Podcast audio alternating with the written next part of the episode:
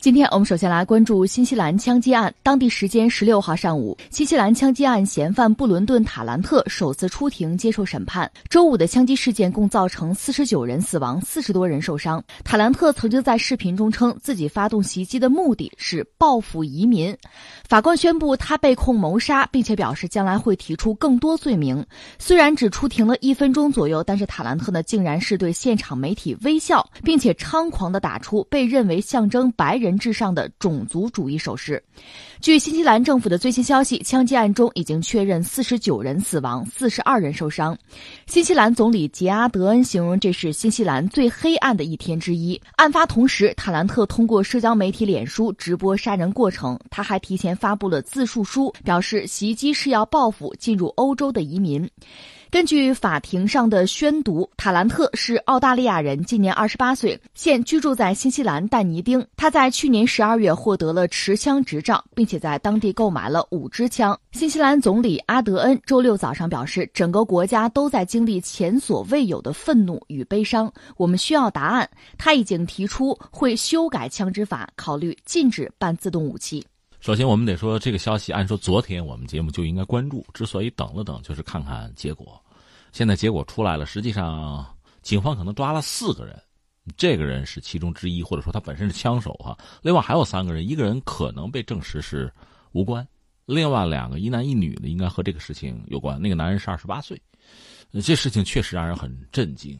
我有朋友吧，还给新西兰他的朋友打电话问问这个状况。新西兰那边完全不知道，所以我们对新西兰这个国家的认识看来并不偏啊。就这个国家，一个是很安宁、很安静嘛；另一方面，它的信息发达程度、信息传播的速度和这世界之间应该说还有还有落差，是脱钩的。很多新西兰人还不知道这个事情，一直到就当地被警方封锁呀，或者说有一些通知啊。这新西兰当地人很多人才知道发生这么大的事情，这个事儿对他们来讲确实是非常非常大的一个事情了。当然，在全球范围内，类似这样的这个袭击事件，应该说也是不多见的。这个枪手已经站出来表达了自己的态度，其实他就是一个种族主义者，他是白人，而且是白人至上主义者。他所要袭击的，或者说他把敌对者定义是什么呢？就是移民。他似乎还特别敌视穆斯林。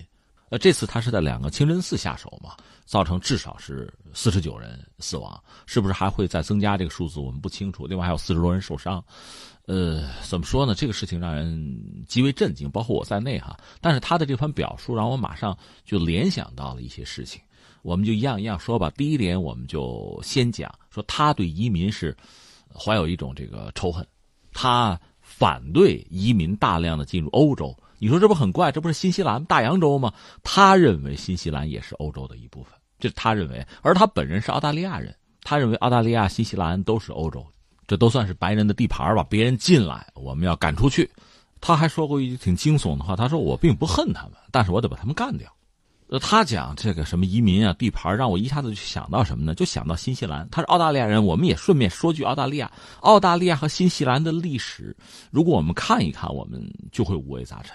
因为这事儿发生在新西兰，我们今天不多说澳大利亚啊。新西兰这个国家，它的国庆日是在什么时候呢？是二月六号，哪年呢？一八四零年，就是咱们那个鸦片战争，就那个时候。当时呢，是新西兰的土著，就是毛利人和英国人签了一个叫《怀唐伊条约》哈。当时是这个状况，我们都知道。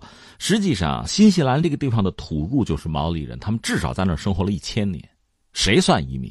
其实欧洲人算移民，欧洲人跑过来抢。当时很多国家，什么荷兰呀，呃，荷兰最早想来，在十七世纪可能就是被赶出去了。后来有英国人、法国人就接踵而至就来。呃，库克船长大概是第一个就是登陆的上来的。那上来之后，他们有枪，而毛利人应该说还是在这个冷兵器时代吧，这完全双方的这个文明和力量是不对等的。所以最终呢，说是。这是西方历史的说法，是毛利人要求和英女王能不能签个什么约？说到底呢，就是出让自己的一些权利，然后得到女王的保护。这是英国人的描述啊。我们作为一个旁观者，我们当然会有自己的判断。就算是按英国人的描述，这个事情也是也是很可笑、很荒唐的一个事情。那就是在一八四零年的二月六号，当时我记得是有四十三个就是毛利人的部落酋长。他们可能上百个、几百个这个大小不同的部落啊，和英国人签了这个怀唐伊协定。这个怀唐伊协定签呢，本身也是就很尴尬的一个事情，因为你想，双方的文明状况是不一样的。现在一个说法说是英国人使诈，还有一个说法呢，客观事实也是这样，就双方的文明程度确实不一样。英语里很多词汇在毛利人的语言里是没有办法表达的，所以这个呃怀唐伊协定这个约定签的怎么说呢？它有两个版本嘛，英文的和毛利语的，呃，中间可能是靠英国的什么牧师之类的翻译的。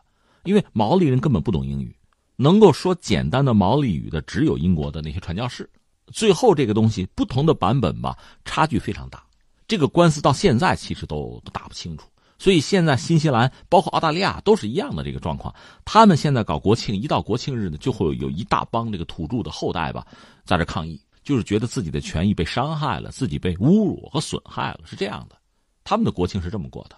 就是你会觉得很荒唐、很可笑，所以我们难免要问一句：就如果真说移民，谁算是谁是这儿真正的主人啊？是毛利人啊！当然后来呢，新西兰政府也算是想有所补偿嘛。我记得七五年左右就开始，就是毛利人有冤申冤，有苦诉苦，呃，想要赔偿说是吧？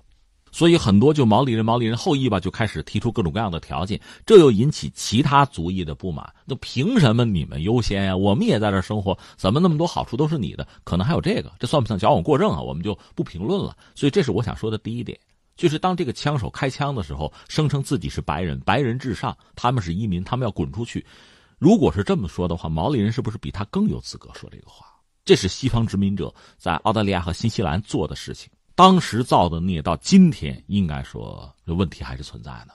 那么这个白人站在这说这个话，让人觉得确实就就觉得很怪，觉得很莫名其妙，觉得不可思议，觉得没有道理。这是一个我个人的感受，作为旁观者。第二个呢，我就又联想到谁呢？那个布雷维克，这是一个挪威极右分子，他是在二零一一年做了一件事情，他是射杀了七八十人。他本身是极右，对吧？那么当时挪威也有极左。极左呢，他们可能搞了一个夏令营，其实都是年轻人、孩子，是一个青年营啊、夏令营啊。他呢，经过精心的准备，就是拿着大小枪支去进行了屠杀，而且在这之前，他在网上有非常极端的言论。他是极右嘛，他自称是圣殿骑士，他是一个坚定的，就是西方啊、欧洲中心主义者。在他的眼里呢。整个欧洲就堕落，堕落的原因就是大量的移民啊，就多元化、不同的文化，这不在这儿都有嘛？这个交融啊、交流，他是看不惯的。他认为要保持这个纯洁。从这个角度来讲呢，他对希特勒都看不上，他觉得他做的不够，这是他极右。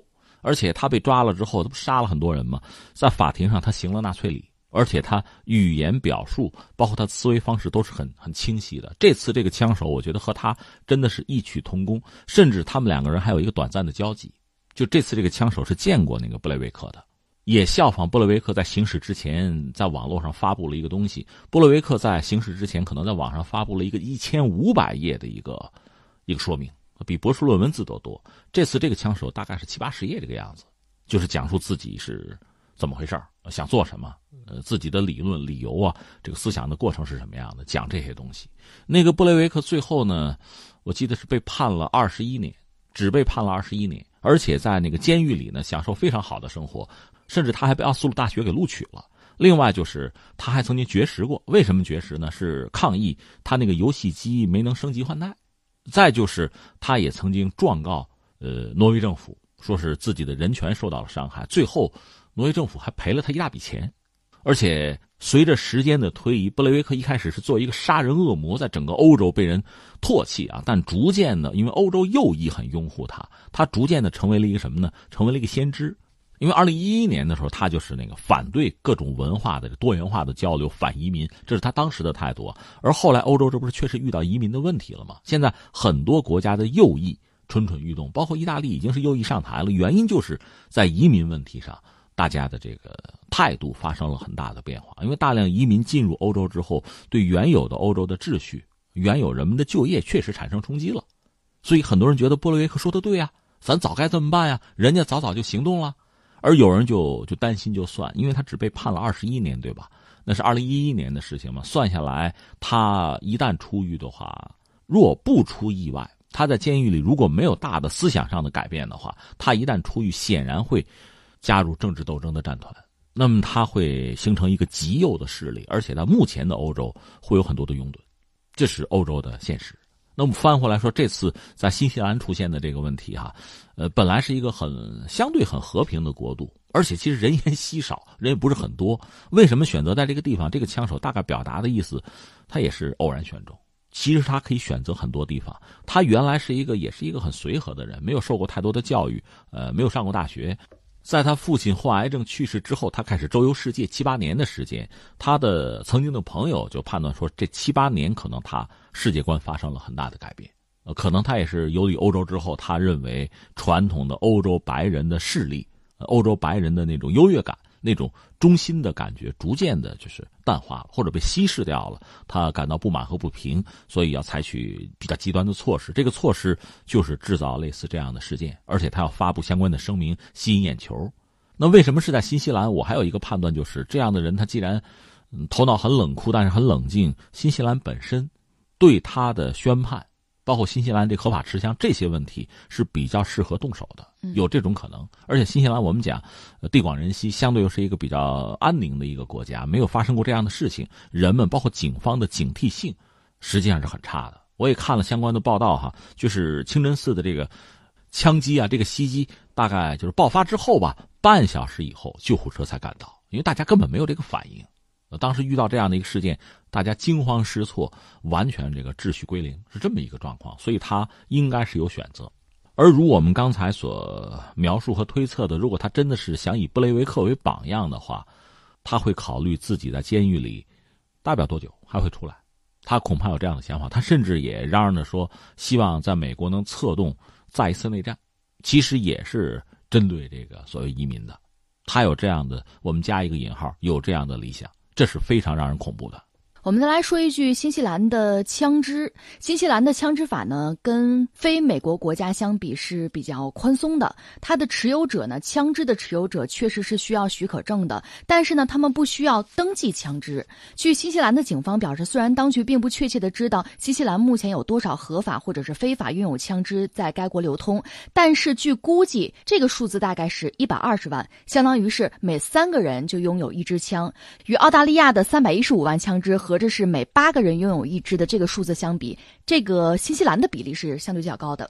当然，这个事件发生之后，好像枪支法他们也要改，那这可能又需要一个过程啊。我想说的是，这次这个问题，在我看来还真的不是枪，因为有了枪，有了这个热兵器之后，哈，杀人更方便，死的人更多。但是即使没有这个东西，这种极端的右翼的思想。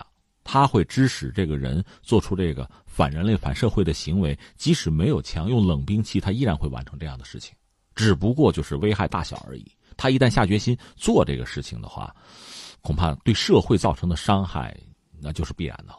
真正的可怕之处在这儿哈，所以这个事儿我觉得会再次让我们做出一些反思。这个反思，我觉得是几个层面啊。我觉得最核心的层面是这个所谓西方或者欧洲中心主义。这套东西，这个世界上的文明是非常之多的。已故的那个美国的国际战略大师亨廷顿，就是提出文明冲突论那位，他简单的划了划了，能划拉出二十多种文明来。当然，这个世界上已经淹没在历史之中的文明就更多了。你简单划拉划拉二十多种文明，当然这里边影响力比较大的，或者说比较核心的、比较有利的哈，你这可能相对来说，你你能够画出几种来，这个我们都知道。但是文明是多样性的。当然，文明的多样性它有一个前提，有一个依托是什么呢？它确实要依托于比如民族啊、地域啊，它有这些东西。但是，全球化也好，或者说早期的全球化，我们加个引号，就是西方的殖民也好，它是打乱，当然也是打通了整个世界的联系。它是用一种很暴力的、呃，很卑鄙的方式来打通的，它埋下了未来的很多仇恨或者混乱的种子。所以在今天，我们就说涉及到文明的冲突、宗教的冲突。现在实际上白人至上，这是种族的冲突，这些问题又逐渐的出现了。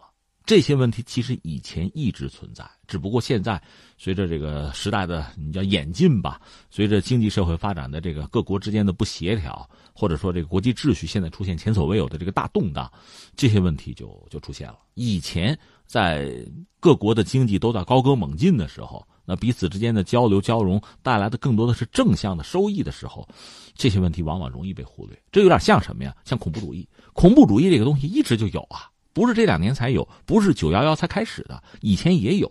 你比如当年西德的那什么红色旅啊，日本的赤军什么的都可以算。但是在那个时代呢，主旋律还是发展，因为经济各国经济都在往上走，彼此的交往啊，全球化，它确实是在高歌猛进的那个阶段。这些问题虽然发生了，虽然造成伤害了，大家也不以为意。另外，就当时冷战是主旋律嘛，这些事情相对来说造成的这个伤害和损失啊，那毕竟是有限的，也谈不上吸引人的眼球。因为美苏冷战动不动要扔核弹的，所以这些事情大家就自然而然的不太当回事儿。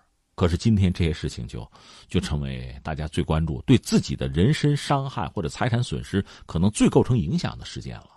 所以刚才我们说核心有一个圈子呢，我觉得还是要说就是西方的中心主义。其实，咱们扪心自问，西方文明确实它很辉煌、很灿烂。到现在，我觉得我们也要承认、要尊重。可是，我们也知道，西方文明从它出现到它崛起，到它对这个世界引领和产生影响，这个过程主要还是在近现代。在古代文明，你能说，比如巴比伦文明就不辉煌吗？你能说玛雅文明就不灿烂吗？古埃及的文明怎么样？我们不说中国，都一样的，甚至更好啊。只不过近现代西方文明确实伴随着大航海时代，伴随着工业革命，哈，席卷整个世界。就是说，你如果把自己当做世界的中心，你愿意也不是不行。但是你要承认，在你之前，这个世界另有中心。在你成功的成为世界中心若干年之后，也许你就淡出了，还会有新的中心出现。我觉得作为一个中国人，我们是很容易这么理解这个世界格局啊，人类的文明的变化的。你要承认太阳能起来升起来，就有可能会落下去，这是自然而然的。西方文明不可能永远在人类文明的中心，甚至为了保证自己是中心，就不允许其他的文明崛起和发展，这不扯吗？特别刚才我讲澳大利亚，我们今天不说，我们就说新西兰，那人家曾经是属于毛利人的嘛，你是后来者，那你现在想一想，就是这个所谓殖民统治，英国也好，法国也好，甚至像美国，咱们都算德国。他们就觉得，哎呀，有些地方落后啊，不开化，不文明，不进步，是吧？这个大家头脑比较比较死，不智慧啊，没有知识。我们比他们强，我们代管啊。嗯，到什么时候？到到他们也够聪明再说，到他们开化了再说。他们也不敢说，就是凭自己的蛮力，我就比你能打，我比你会杀人。他们也不敢这么说。他们拿出这套理论，什么托管什么的，就这套逻辑，在曾经的那个时代，这些事情已经发生了。我们就先放下不说，在今天这个时代，在大家就都在发展的过程之中，有人快，有人慢，但是我们要说，有人勤，可有人懒啊。我们真的要说，就西方很多国家现在，如果说你发展出了问题，咱们什么也不说，咱们不说生产力，不说社会制度，我们就说老百姓，是吧？上午恨不得十点上班，一点下班，然后就去休假，就去 happy 去了。你一天就工作这么几个小时。那人家勤勤恳恳，就是我们中国人，学生都那么刻苦，我们做出点成绩来不是应该吗？那你说我们要不发达，我们不过好日子，那没有天理了吗？那换句话说，西方人你要想振作，你要想崛起，你要想西方中心，干活去，努力去，对吧？去拼，去创新，我觉得这是正道。你不让别人发展，或者自我中心啊，我就是中心啊，我看谁不顺眼，我干掉他，这是什么逻辑啊？这种逻辑在以前给这个世界，包括给欧洲带来多么大的伤害？一战、二战怎么来的？就这些事情想一想的话，我觉得这个所谓西方中心这套这套想法，从开始啊立论可能就是错了。然后呢，你要在维护这么一个错误的腔调，为此呢，对这个世界做出这样那样的这个恶劣的行径，那真的是会让欧洲也好，让西方也好，让世界也好，都被拖入一个万劫不复的境地，这是绝对不能容忍的。我觉得这是一个层面啊，那我们再扩一圈呢，我倒觉得确实，在今天全球化，呃，真的是成为一个大家应该好好思考的一个东西。尤其美国这个特朗普上台，作为一个标志吧，这种反全球化的、逆全球化的潮流，真的就风起云涌。因为西方人曾经在全球化这个过程中得意，从大航海啊到工业革命，我们还是得这么讲。但是今天他们觉得自己得意不多的时候。特别像特朗普，美国，我觉得我吃亏了，我不愿意了，我不再搞多边的，我要单边了，就开始又搞这个东西，呃，怎么 happy 怎么来，怎么得意怎么来，意是益处的意啊，这也不行啊，你不能总是让自己占便宜，别人都吃亏，那这种逻辑是不可能延续的，所以我们觉得对全球化应该有一个一个新的认识和理解，之前呢，全球化确实给这个世界带来了这个格局上的变化，很多国家、很多经济体是得益的。当然，得益里面有大有小啊，有多有少，有这个问题。在今天呢，我认为退回到闭关自守啊、小国寡民也不现实。那咱们还是考虑怎么让全球化更合理。你看，我就觉得中国人提出这个人类命运共同体这个想法，其实是很珍贵的。那这两天有个有意思的事情，你看，说意大利想加入“一带一路”，人家现在想在亚投行贷款呢。我觉得这是对的。是吧？如果你按那什么白人中心那套逻辑，那你别亚投行对吧？你欧投行去找去吧，对吧？你你们想办法去吧，可能吗？你有那本事，那不早发达了？不是没有吗？所以现在你会看到这个世界融为一体，大家相互怎么样支撑啊？不是人字的结构就是相互支撑吗？是吧？你看看相互支撑，一起往前走，一起去发展。去创新，把蛋糕做大，我觉得这是中国人的逻辑，而不是简单的啊！我曾经富过，祖上曾经有钱啊，也阔过，现在你比我强，我受不了，不行，我弄死你，这叫什么逻辑？这个逻辑带来的这个后果，现在我们一次次的看到，那就是鲜血淋漓啊！那确实让人觉得不能接受。那最后呢，我就觉得作为一个中国人吧，我觉得现在可能真的是让世界应该听一听中国的声音，就是中国人的治理方案。你看，我们自己的老祖先曾经有自己的智慧，还是那些东西。你比如说“己所不欲，勿施于人”啊，“君子和而不同”，这些东西实际上在处理当今的很多你说国际间的矛盾问题，或者说种族间的、呃不同的宗教和信仰间的东西矛盾啊、问题啊、摩擦啊、暴力的时候，多听一听这些声音，是不是有助于通过比较理智的方式，而不是这种极端的方式去解决问题？最后，我还要说说我的担心啊！担心现在是，这是一个白人，他呢有自己很明确的想法和纲领，他并不糊涂，他很冷酷的执行了自己的方案，而且在第一时间把这个东西还传到网上。嗯，嗯，与其说是吸引眼球，倒不如说他在呼唤同道。所以，类似的事件会不会再发生？就是白人有枪，通过比较极端的方式。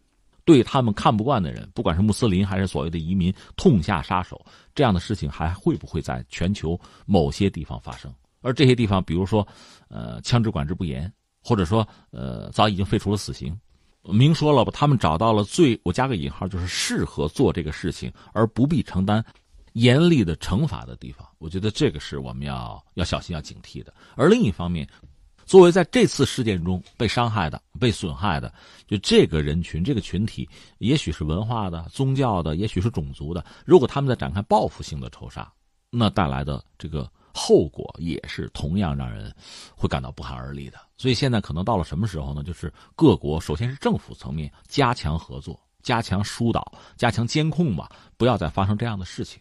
这是非常关键的。